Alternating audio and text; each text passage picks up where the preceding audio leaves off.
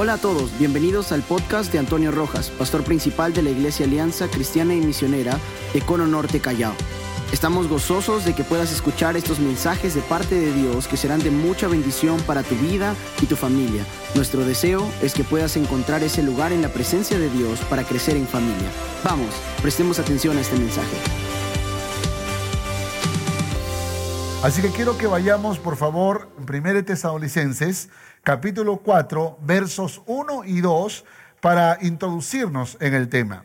Dice, por lo demás, hermanos, os rogamos y exhortamos en el Señor Jesús que de la manera que aprendisteis de nosotros, nota lo que está diciendo el apóstol Pablo, de la manera que aprendisteis de nosotros, cómo os conviene conduciros y agradar a Dios, así abundéis más y más. Note que en este texto el apóstol Pablo se pone como ejemplo, se pone como inspiración, se pone como un modelo a seguir, así como aprendisteis de nosotros. Recuerde que la gente nos mira y aprende de nosotros. Por esa razón es importante que aprendamos a tratar a la esposa, a tratar al esposo, a caminar en armonía en el matrimonio, porque nuestros hijos nos miran, nuestros discípulos nos miran, la gente que nos rodea nos mira, nuestros amigos nos miran, nuestros compañeros de trabajo nos miran, la gente alrededor, los vecinos nos observan de la manera que aprendisteis de nosotros, como os conviene conduciros y agradar a Dios. Así abundéis más y más. Verso 2, porque ya sabéis qué instrucciones os dimos por el Señor Jesús. Entonces, no solamente Pablo era una inspiración, sino que también daba instrucciones, daba indicaciones de cómo eh, debía moverse la iglesia en Tesalónica. Déjenme decirles algo de la iglesia de Tesalónica, por favor. La iglesia de Tesalónica experimentó una verdadera conversión. En el capítulo 1, el verso 9 dice la palabra, porque ellos mismos cuentan de nosotros la manera en que nos recibisteis y cómo os convertisteis de los ídolos a Dios para servir al Dios vivo y verdadero los tesalonicenses, como en otras ciudades, eran idólatras, era gente pagana, que, que le dio la espalda a Dios, que no le interesaba a Dios. Pero cuando Pablo fue con el Evangelio de Jesucristo, ellos dejaron sus ídolos y decidieron amar a Cristo Jesús. Y esta verdadera conversión los llevó a convertirse en una iglesia altamente comprometida. Por eso en ese mismo capítulo 1, en el verso 3, el apóstol Pablo va a decir, acordándonos sin cesar delante de Dios y Padre nuestro de la obra, mire, de la obra de vuestra fe, del trabajo de vuestro amor y de la constancia en la esperanza en nuestro Señor Jesucristo. Fe, amor y esperanza era lo que resplandecía, era lo que reflejaba la iglesia de Tesalónica. Una iglesia que había sido entregada antes, una iglesia, que antes de Cristo, o gente o familias que antes de Cristo servían a los ídolos, pero al convertirse a Cristo comenzaron a desarrollar una, un compromiso como iglesia que se evidenciaba en la fe, en el amor y en la esperanza del retorno de Cristo Jesús. ¿Y de quién aprendieron? Aprendieron de Pablo. Por eso capítulo 1, verso 6 dice, y vosotros vinisteis a ser imitadores de nosotros y del Señor, recibiendo la palabra en medio de gran tribulación con gozo del Espíritu Santo. Déjenme decirles algo, así como la iglesia de Tesalónica, de Filipos y otras iglesias más tuvieron que sufrir lamentablemente la persecución de una comunidad, de un grupo religioso que no temía a Jesucristo. Y eso hacía muy duro y muy difícil que los cristianos puedan perseverar. Pero la iglesia tesalónica era reconocida como una iglesia fuerte, una iglesia que avanza, una iglesia que se mantiene viva. Usted lee la primera carta a Tesalónica y usted se va a dar cuenta que Pablo no regaña a la iglesia tesalónica, más bien los honra, los reconoce por su virtud, por su fe, por su amor, por su confianza en la venida del Señor. Pero sin embargo, sin embargo, a pesar de eso, Pablo tiene que dar instrucciones. Capítulo 2, verso 13 dice, para que sean afirmados vuestros corazones irreprensibles en santidad delante de Dios y de y nuestro Padre en la venida de nuestro Señor Jesucristo con todos los santos. Pablo está diciendo, abunden en el amor más y más y consérvense santos y puros porque la venida del Señor está cerca. Así que es importante que la iglesia tesalónica, a pesar, a pesar de, de ser una iglesia vigorosa, fuerte, Pablo no olvida de retarlos a mantenerse santos. De hecho, que no fue las únicas instrucciones que les dio. Hay otras instrucciones más. Por ejemplo, en el capítulo 5 aparece, y solamente lo voy a mencionar, usted lo puede leer después, pero menciona honrar, honrar a sus pastores que trabajan y presiden, tenerles en gran estima por causa de la obra. Y esto es exactamente lo que muchos hermanos han hecho el día de hoy. Así que somos como una iglesia de Tesalónica, ¿no?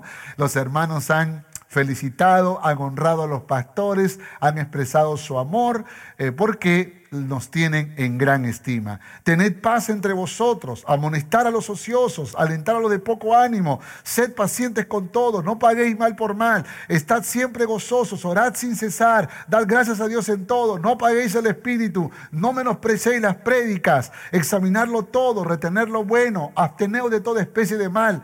¿Cuántas instrucciones Pablo está dando a la iglesia tesalónica, una iglesia vigorosa, una iglesia fuerte, pero no hay que bajar la guardia. No hay que bajar la guardia, mis hermanos. El que piense estar firme, mire que no caiga. Y la razón por la cual yo les estoy hablando de este tema de la pureza sexual en el matrimonio, no es porque yo crea que hay, que toda la iglesia está llena de matrimonios perversos, inmundos, que todo lo están haciendo mal, no. Pero aún en los momentos de mayor gloria y victoria no debemos bajar la guardia.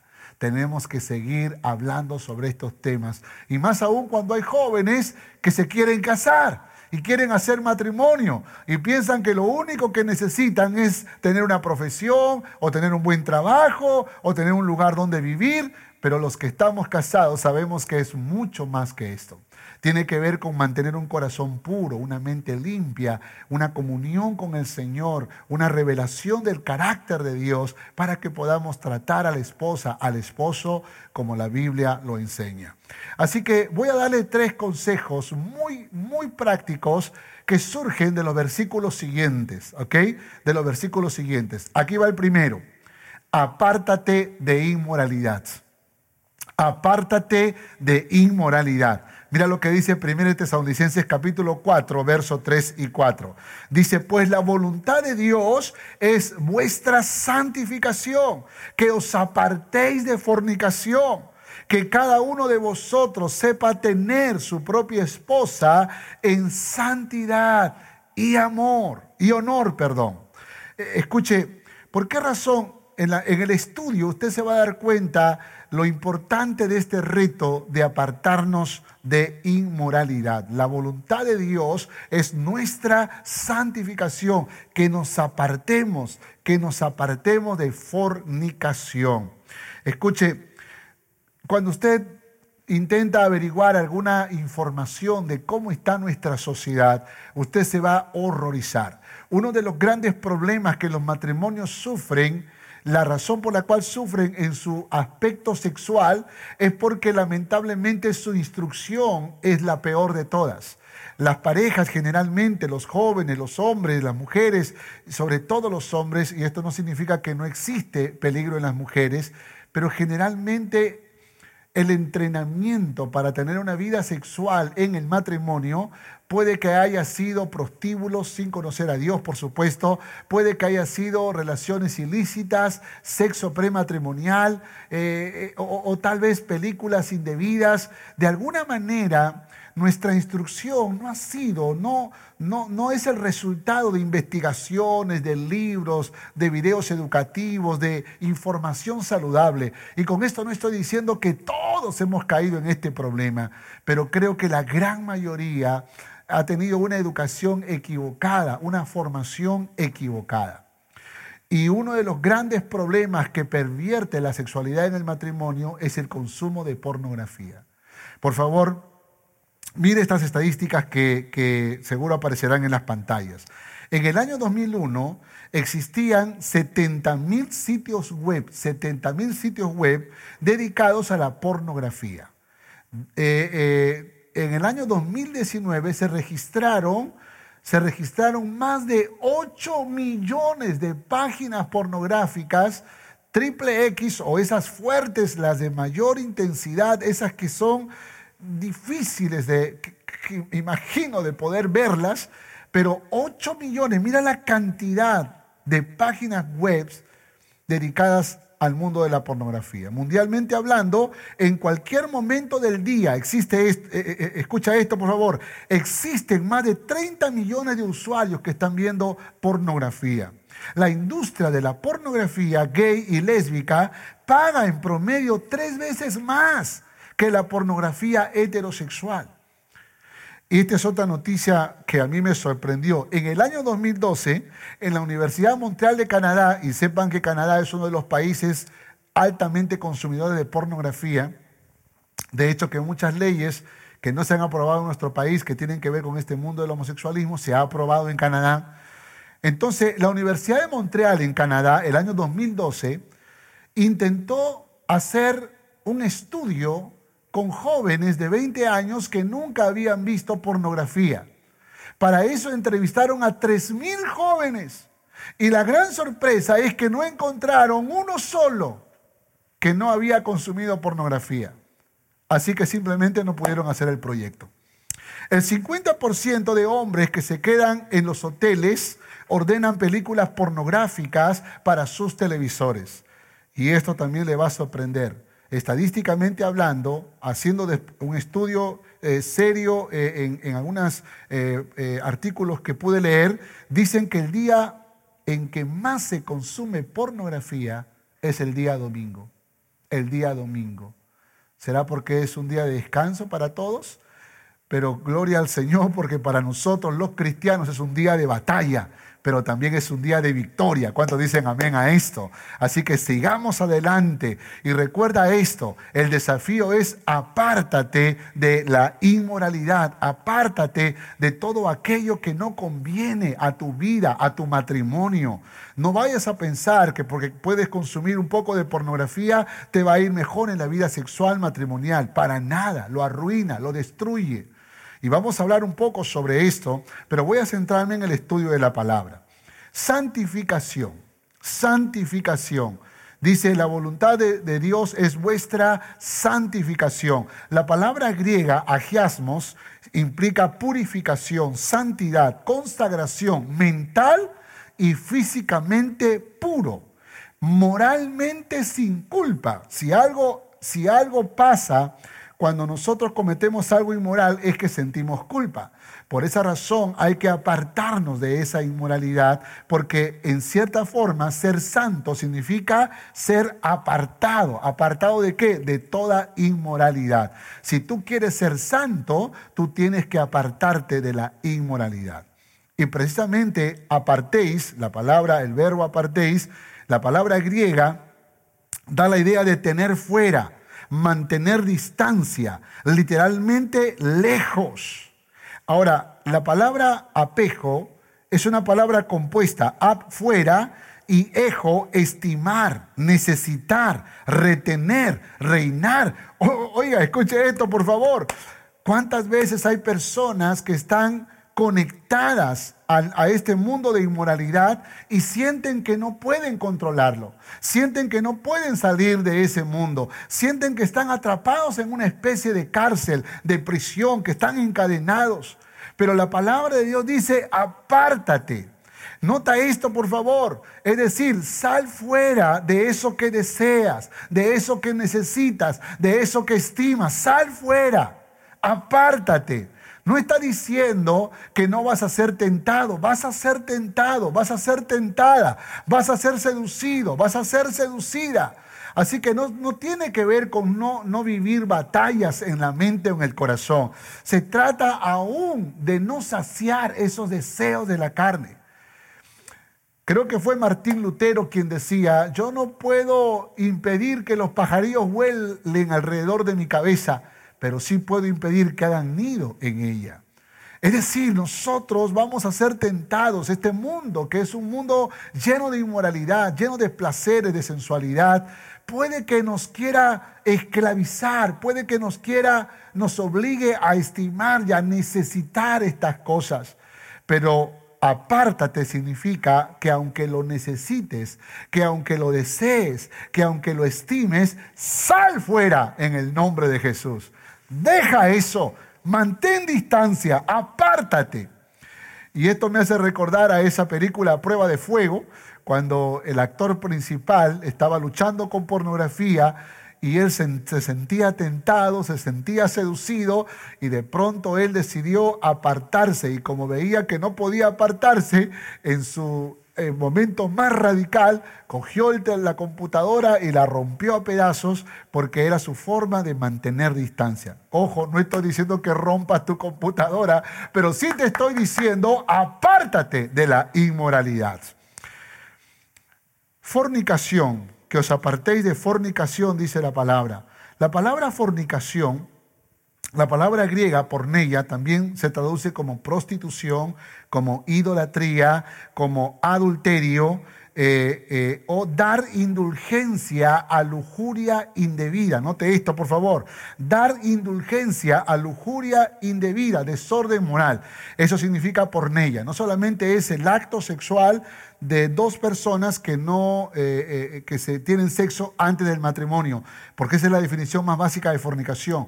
Pero en este contexto, por la palabra griega, tiene que ver con perversión sexual, tiene que ver con desorden moral indulgencia a la lujuria indebida. ¡Wow! ¡Qué tremendo! O sea, nosotros tenemos que apartarnos, tenemos que desechar, tenemos que alejarnos de la fornicación, de toda, de todo tipo de inmoralidad.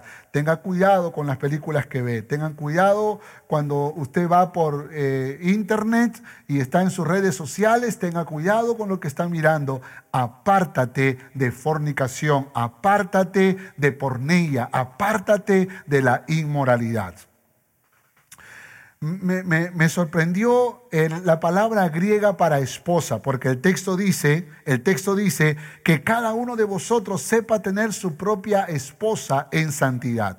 La palabra griega para esposa aquí es vaso o vasija. Vaso o vasija. Y esto me hizo pensar rápidamente en que nosotros podríamos llenar de algo una vasija. Y creo que lamentablemente en muchos matrimonios pasa que el marido lo hace con la mujer o la mujer con el marido, de que puede estar llenando en esa vasija que es su cónyuge algo que no es correcto, información que no es correcta, o tal vez a pensamientos que no son correctos o prácticas que no son correctas. Y muchas veces bajo ciertas presiones, bajo, bajo ciertas condiciones, se van permitiendo cosas en el matrimonio que no son correctas, que no son saludables. Y vale la pena que nosotros como matrimonios pensemos qué estamos llenando en los corazones de nuestras vasijas, qué le estamos llenando en la mente de nuestras vasijas, qué, qué nos estamos permitiendo, qué le estamos, qué le estamos exigiendo, qué tipo de presiones estamos proponiendo a la esposa o al esposo. Lamentablemente, frases como en el matrimonio todo vale es falso, es una mentira de Satanás. ¿Por qué razón? Porque es importante que nosotros aprendamos a conservarnos en esa santidad. Así que cada uno, dice la palabra de vosotros, sepa tener a su cónyuge, a su esposa, yo podría decir a su esposo también, en santidad y honor. Santidad y honor. Y la palabra honor tiene que ver con honra, alto precio, gran valor. Así que debemos llenar nuestras vasijas de pureza y de honra. Que cuando tengas intimidad con tu esposa, con tu esposo, tú entiendas que esa vasija le pertenece al Señor y que tienes que ser muy cuidadoso con, con lo que estás llenando en esa vasija. No quiero apartarme de este texto, pero permíteme leerte en 2 Timoteo capítulo 2, verso 19. Mira lo que dice la palabra, el mismo Pablo hablándole a Timoteo, dice en la segunda parte del verso 19, apártese de iniquidad todo aquel que invoca el nombre de Cristo. Dice, pero en una casa grande no solamente hay utensilios de oro y plata, sino también de madera y de barro. Y unos son para usos honrosos y otros para usos viles. Así que si alguno se limpia de estas cosas, será instrumento para honra, santificado y útil al Señor y dispuesto para toda buena obra. Huye también de las pasiones juveniles a esos jóvenes que nos están escuchando. Si tú quieres realmente hacer las cosas bien, huye de las pasiones juveniles y sigue la justicia, la fe, el amor, la paz con los, con los que de corazón limpio invocan al Señor. ¿Qué es para ti tu esposa? ¿Qué es para ti tu esposo? ¿Es una vasija de honra o es una vasija de deshonra? Esto es importante. Es importante que tú y yo lo pensemos y lo reflexionemos. Porque así es como tú lo vas a tratar. Así es como tú la vas a tratar. Hay mujeres que muchas veces confunden el deseo sexual de su esposo como perversión. Y tal vez el esposo en esa confianza le dice, amor, tengamos intimidad sexual. Y la esposa le dice, ay, pero qué perverso eres, qué inmoral toda la vida, sexo, sexo. Sexo se tiene una vez al año nada más, tal vez dos veces al año, uno en el Día del Padre, otro en tu cumpleaños. Y de pronto tiene una concepción equivocada acerca de la intimidad sexual. Y tenemos entonces, y tratamos entonces a nuestro esposo, a nuestra esposa, eh, como a una vasija de deshonra, como una vasija vil Así que tú defines qué vasija tienes en tus manos. Si es una vasija de honra, tú vas a llenarla de honor y de pureza. Amén. Segundo consejo, conoce, conoce a Dios santo y vengador.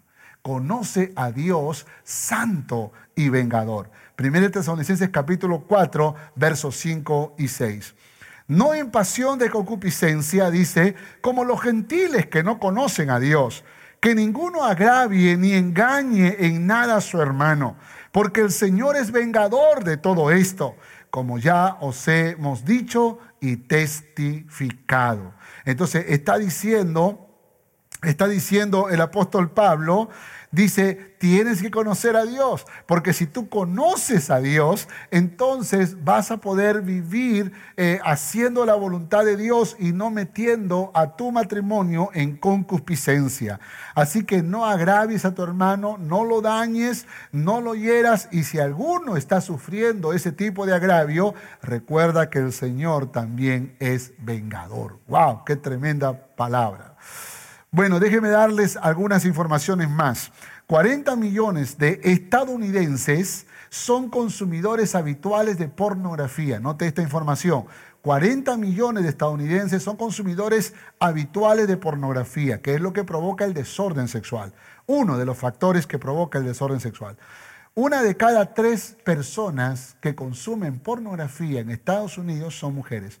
Las estadísticas más precisas están en algunos países de Europa como España, Estados Unidos, y por eso nos remitimos a estas estadísticas que puede ser el promedio mundial, mundial.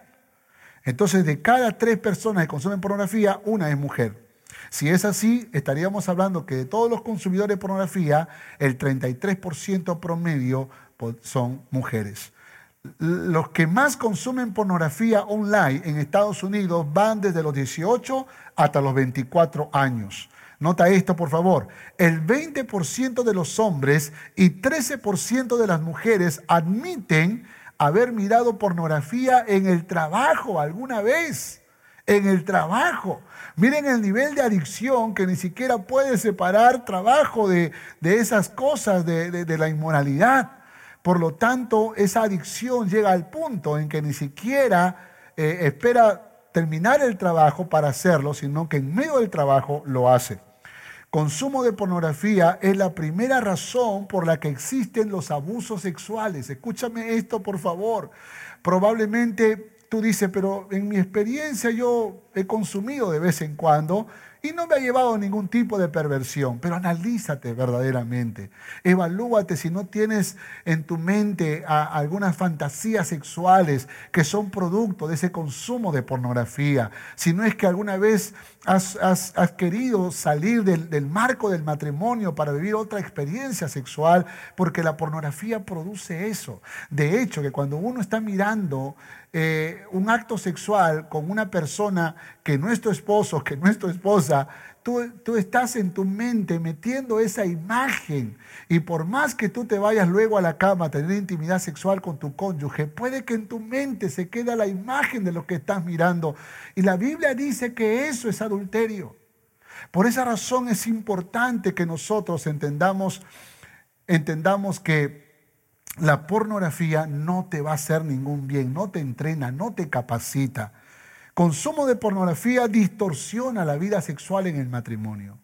Y la razón por la cual hay hombres que quieren someter a las esposas a, experiencias sexuales raras es porque probablemente consume pornografía.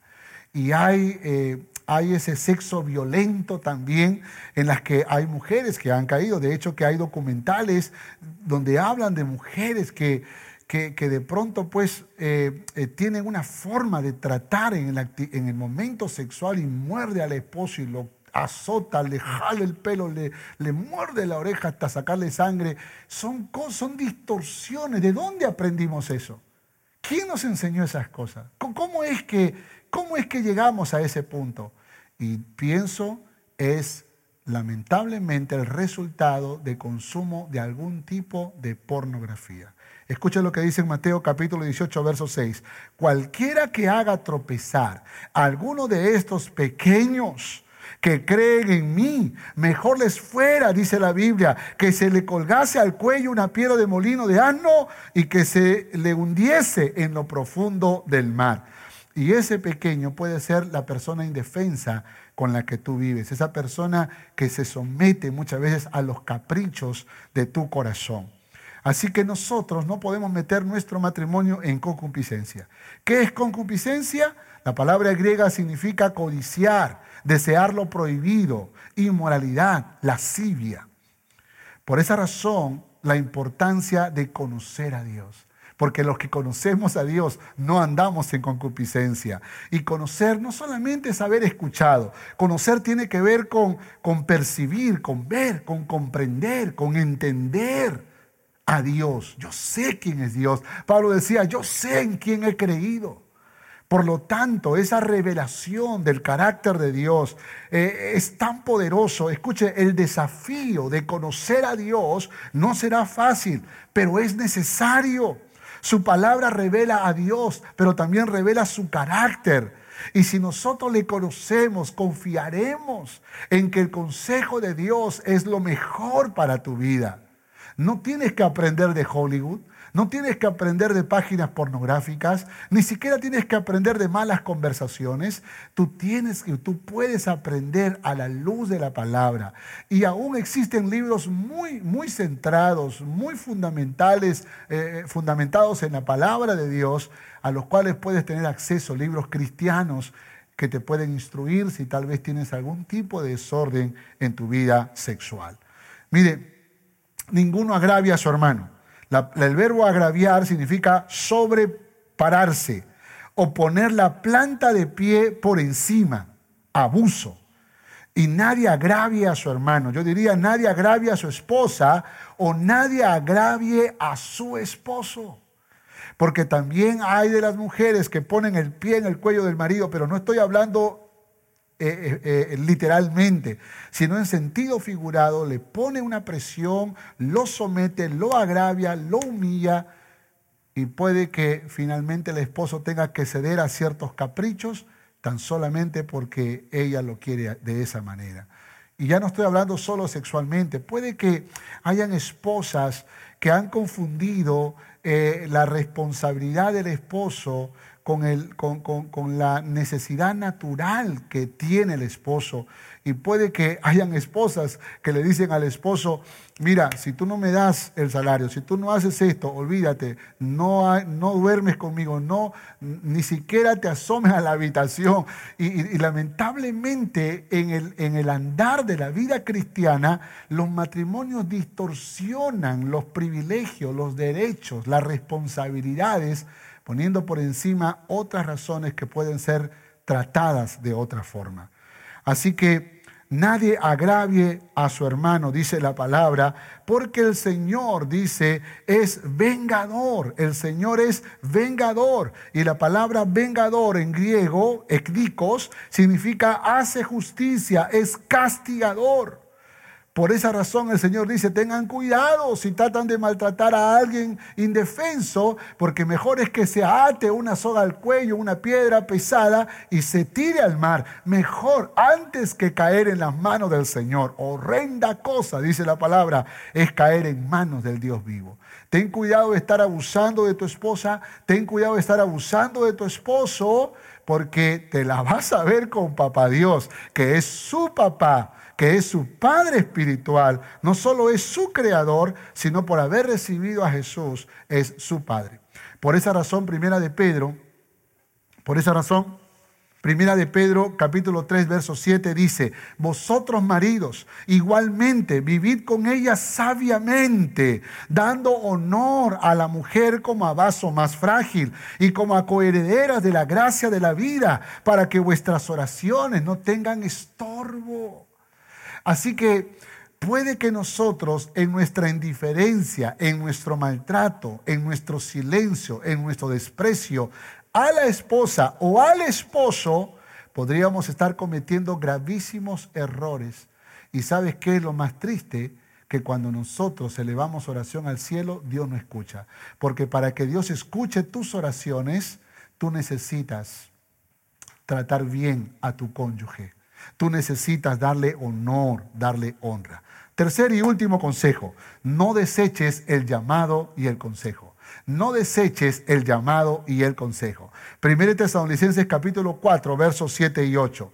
Dice, pues no nos ha llamado Dios a inmundicia, sino a santificación. Así que el que, eh, el que desecha esto, no desecha a hombres, sino a Dios que también nos dio de su Espíritu Santo. Note esto, por favor, porque no nos ha llamado Dios a inmundicia, sino a santificación. Note que una vez más Pablo resalta santificación y acuérdense que, se lo, que le habla a una iglesia que está teniendo victorias en su vida.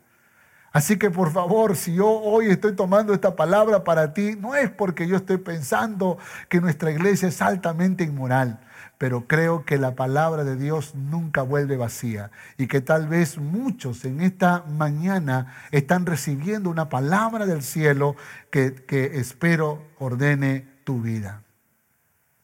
¿La inmoralidad afecta al matrimonio? Claro que sí, claro que sí, afecta grandemente. Déjame darte algunos, eh, algunos puntos al respecto. Disminuye la satisfacción sexual con su cónyuge. Destruye la confianza en la pareja. Fomenta el desprecio al cónyuge. Disminuye la autoestima del cónyuge menospreciado. Contribuye a la degradación de la sexualidad en el matrimonio. Induce a la infidelidad conyugal. puede provocar anorexia sexual aumenta la posibilidad de divorcio. Analiza estas razones y vas a descubrir que la inmoralidad daña el matrimonio. Por esa razón, cualquiera que sea, porque tal vez tú me dices, pastor, pero yo no consumo pornografía, yo no miro ni en mi celular, ni en mi, ni mi televisión, ni en mi computadora, miro pornografía. Pero de repente cuando andas por las calles estás mirando un cuerpo eh, de una mujer o de algún hombre, en el caso de las mujeres, de pronto encuentras una satisfacción con los deseos de los ojos y aún todo eso es alimento para nuestras almas.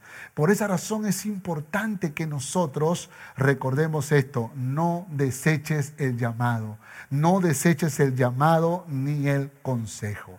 Qué tremenda la palabra. Dice, pues no nos ha llamado Dios a inmundicia. ¿A qué nos ha llamado Dios? nos ha llamado a santificación, a santificación. Y la palabra griega para llamar es caleo, que significa convidar, invitar, poner nombre. Esto me gusta, esto me gusta. Poner nombre. O sea, no eres una visita, sino es como que, es como que te toma como hijo, siendo, siendo un vagabundo, te toma como hijo, te adopta, te invita a la casa y te pone un nombre. Y eso es lo que ha hecho el Señor. Estábamos muertos en nuestros delitos y pecados, hundidos en el pozo de la, de la, desesperación, embarrados en el lodo cenagoso, sin nombre. Y dice la palabra, te escogí, te puse nombre, mío eres tú. Y gloria al nombre del Señor porque dice, no me elegisteis vosotros a mí, yo los elegí a vosotros. Y fue el Señor quien con sus cuerdas de amor nos atrajo, aleluya, nos atrajo a Él y nos puso nombre, nos puso nombre. Ese es el llamamiento del Señor.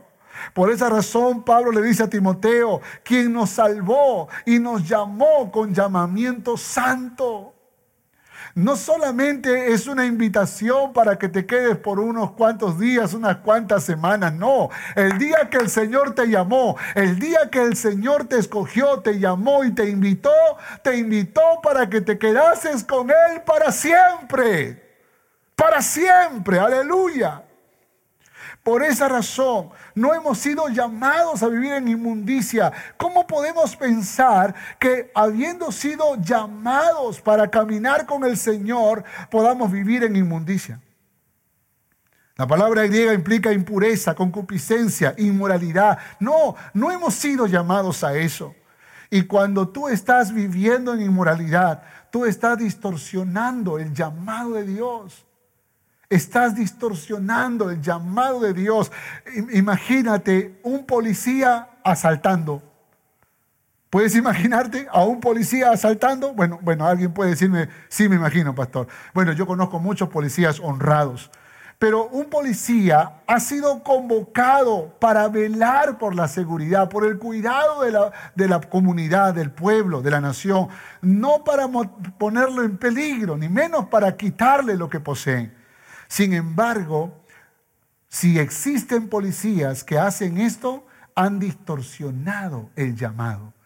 Y Dios nos ha llamado no para vivir en inmoralidad, no para vivir en inmundicia, sino para vivir en santificación. ¿Cuántos dicen amén a esto? Dios nos ha llamado para vivir en santificación, en purificación, en santidad, en pureza. Y, y la palabra la, raíz agios da la idea de castos de mente y de corazón. Me gusta eso castos de mente y de corazón, porque puede que alguna persona que haya estado en el fango, en la oscuridad, algún joven que haya vivido perdidamente y dice, pastor, pero yo, yo estoy tan cargada de inmoralidad, estoy tan cargado de inmundicia, eh, ¿puede Dios darme una nueva oportunidad? Pues yo te digo que sí, porque el día que Dios te llama, te perdona, te limpia, te restaura y te devuelve esa virginidad de la mente y del alma, castidad de la mente y del corazón. Dios lo puede hacer. Disfrutemos de la bendición del matrimonio, pero en pureza, no en inmundicia. Así que si tienes revistas pornográficas o tienes videos que no convienen, deséchalo, bótalo, quémalo, desaparecelo de tu casa, porque no conviene ni a tu vida ni a tu matrimonio. Y no deseches el consejo de Dios. Desechar significa poner a un lado, desestimar, rechazar, invalidar, neutralizar. No deseches el consejo de Dios. Y yo estoy seguro que Dios está hablando a través de mi boca en esta mañana para retar a un pueblo que necesitamos vivir en pureza. Ten cuidado de desechar el consejo, pues podrías estar desechando al mismo Dios. Mira lo que dice en Hebreos capítulo 12, verso 25. Mirad que no, no desechéis al que habla. Porque si no escaparon aquellos que desecharon a los que los amonestaban en la tierra, mucho menos nosotros si desechamos al que nos amonesta desde los cielos. Es Dios quien nos está retando a vivir en santidad. Es Dios quien nos está desafiando a vivir en santidad. quiero terminar. Conclusión. ¿Estás tomando el desafío de alejarte de toda inmoralidad en tu vida matrimonial? ¿Estás invirtiendo tiempo para conocer a Dios? Porque tal vez esa es la razón por la cual seguimos en inmundicia. Porque no hemos conocido verdaderamente a Dios, no hemos profundizado en la revelación de la naturaleza, del carácter de Dios. ¿Estás consciente del privilegio de ser llamado hijo de Dios? ¿Estás consciente del privilegio de recibir su consejo? Fíjense, algunas veces cuando vuelvo a mi pasado, en mi mente, hubiese querido tener la oportunidad de haber sido criado en los caminos del Señor desde muy niño. Hubiese deseado. Hubiese deseado que alguien me hubiese explicado el significado de fornicación cuando estaba en la adolescencia. Hubiese deseado que alguien me explicara los desafíos del matrimonio cuando estaba a punto de casarme. Hubiese deseado que alguien me enseñara sobre la pureza sexual y la, la, santidad como la vida lo revela cuando ya estaba casado. Sin embargo, muchas de estas cosas Ahora nosotros lo estamos haciendo, ahora lo estamos hablando, ahora lo estamos revelando, ahora estamos tratando de ser directos pero con mucha sabiduría porque sabemos que aquí nos están escuchando adolescentes y niños y tenemos que ser respetuosos con ellos. Pero creo que es importante que todos tengamos la oportunidad de poder comprender que el deseo de Dios es que tú y yo vivamos en santidad, que vivamos en pureza. Y créeme, no lo vas a lograr en tus fuerzas, lo vas a lograr solo si tú buscas el rostro de Dios, si tú dejas que Dios sea el rey y el Señor de tu vida. Dios quiere limpiar la página negra de tu vida y ayudarte a empezar un nuevo tiempo. Yo sé que en la historia de tu vida, como un libro, hay páginas negras, páginas oscuras, páginas de las cuales nos avergonzamos. Pero gloria al nombre del Señor, porque el Señor no solamente te promete un futuro glorioso, sino que puede ir a tu pasado, borrar tu pasado, limpiar ese pasado en tu mente, en tu corazón, cuando tú le pides perdón, cuando tú le confiesas a Dios, cuando tú le dices, Dios, no puedo seguir ocultando este pecado. Hoy, Señor, te lo confieso, hoy lo hablo delante de ti, hoy lo declaro con mi boca, yo quiero ser santo en toda mi manera de vivir y créeme, Dios empieza a obrar de manera poderosa y grandiosa. Hebreos 13:4 dice, honroso sea en todo el matrimonio y el lecho sin mancilla, la cama limpia, la cama que no se ensucia, la, cama inmunda, eh, eh, eh, la, cama... La cama que no se, no se contamina, la cama que no se ensucia con inmoralidad. Dios bendice el lecho sin mancilla. Pero a los fornicarios y a los adúlteros lo juzgará Dios. Y el desafío en esta mañana es que tú y yo podamos vivir de manera santa. El salmista va a decir, la santidad conviene a tu casa, la santidad conviene a tu matrimonio, la santidad conviene a tu familia. Y en esta mañana Tal vez es la oportunidad para que le podamos decir a Dios, Señor, aquí está mi corazón, yo quiero ser un hombre, yo quiero ser una mujer conforme a tu corazón, purifícame, límpiame. Fíjate que el salmista David se sentía tan sucio que él dijo, límpiame con hisopo, no solo por fuera, hisopo. Y tengo, tengo en mi mente la idea de que el hisopo puede limpiar eso que nadie ve, eso que nadie puede notarlo. Pero él sí lo sabía y le dijo, Dios, límpiame con hisopo. Y puede que nosotros tengamos que decirle a Dios en esta mañana, Dios, límpiame con hisopo. Límpiame de inmoralidad, límpiame de amarguras, de resentimiento, de odios. Puede que alguna persona que me está escuchando en esta mañana haya sufrido un abuso sexual, haya sufrido un maltrato en la infancia y lo guardó en su corazón y quedó herido, quedó herida contra esa persona. Y ese recuerdo que no lo has presentado en las manos de Dios, te está atormentando, te está dañando, te está afectando y no te está permitiendo tener una vida sexual saludable. ¿Por qué? Porque todavía tienes el recuerdo del maltrato, del abuso, del daño que te hicieron. Y, te, y, te, tengo que decir algo, mi hermano, mi hermana. No podemos retroceder al pasado y evitar que suceda. Ya sucedió. Y puede que estemos con el corazón sangrando, puede que todavía estemos heridos, pero podemos llevar ese corazón a Papá Dios, aquel que nos llamó, aquel que nos sana, aquel que nos restaura. Y Él puede sanar esas heridas más profundas de tu alma.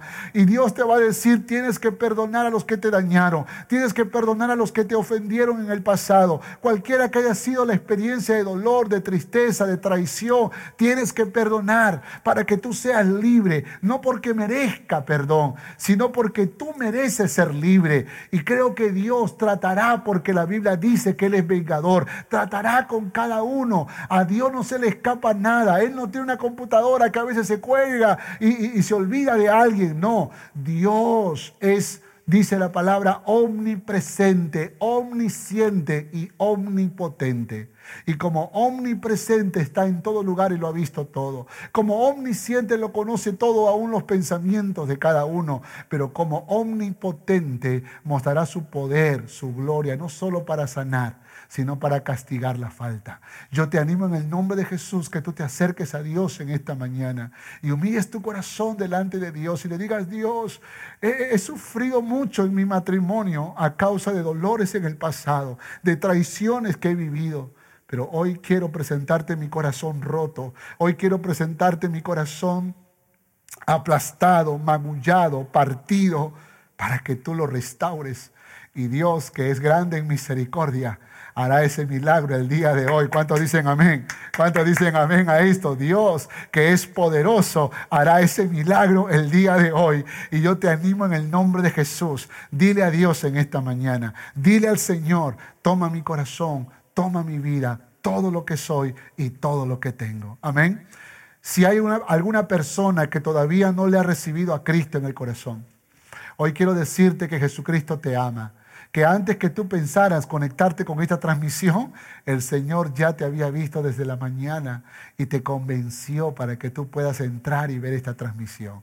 Y tal vez la, la oportunidad que tienes ahora es de recibir a Cristo en tu corazón, que Él sea tu Señor, que Él sea tu Salvador, que Él sea el Dios todopoderoso, grande y majestuoso, Salvador y Señor para ti. ¿Quieres hacerlo?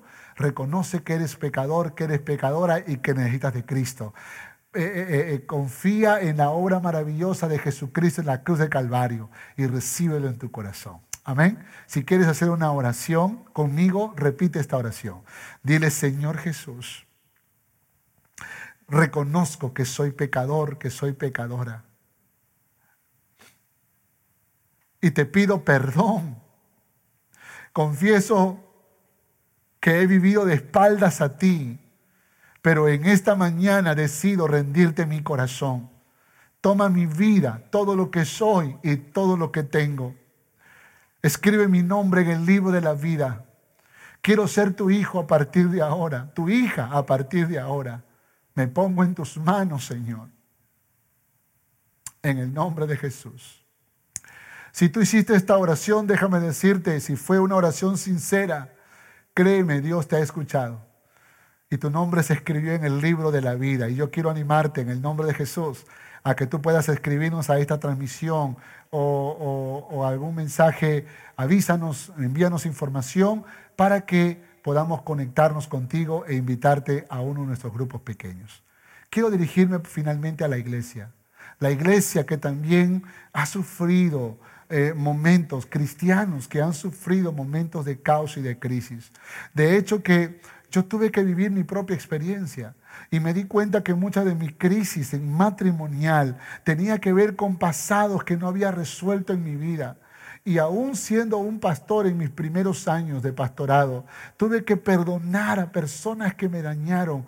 Ah, tuve que pedir perdón también a otras personas que yo dañé para poder ser libre de ese pasado, para poder empezar un nuevo tiempo. Por eso me volví a casar por segunda vez, porque quería hacer las cosas bien. Y de pronto una gracia y una gloria especial descendió a nuestro matrimonio y Dios la hizo fructificar de manera tan tan especial y de manera tan grandiosa. Y los últimos años han sido tan hermosos, tan hermosos desde aquel año 2006 que nos casamos. Y nos volvimos a casar hace un par de años atrás, porque créame cuando les digo, el matrimonio es un regalo de Dios. El matrimonio es una bendición de Dios. Pero para que sea una bendición, tienes que vivirlo bajo los principios de la palabra. ¿Quieres presentar tu corazón delante de Dios? Tal vez como una vez yo tuve que decirle, Señor, te presento mi corazón roto, sánalo, restáuralo. Pues hazlo conmigo en esta mañana. Señor Jesús, hoy te presento, Señor, mi corazón que está roto por dolores del pasado, por traiciones del pasado, por situaciones que viví en mi infancia, en mi adolescencia, en mi juventud, que no me ha dejado disfrutar de mi matrimonio. Hoy te lo presento, Señor, para que tú lo restaures, para que tú lo sanes. Hoy te lo presento para que tú operes de manera milagrosa. Manifiesta tu poder, Señor, en mi vida. Sáname, Señor. Libértame, rompe las cadenas de, de resentimientos, de amargura, del pasado que no me deja abrazar a mi esposo, a mi esposa, que no me deja intimar con él, con ella, que no me deja caminar en una armonía, que tú, Señor, demandas en tu palabra, que tú aconsejas en tu palabra. Por favor, hoy presento mi corazón, Señor. Sánalo, restáuralo. Yo perdono en mi alma, Señor aquellas personas que me ofendieron, aquellas personas que me dañaron. Yo perdono en mi corazón a aquellas personas que me traicionaron. Porque si algo deseo, Señor, es ser verdaderamente libre para poder amar a mi cónyuge.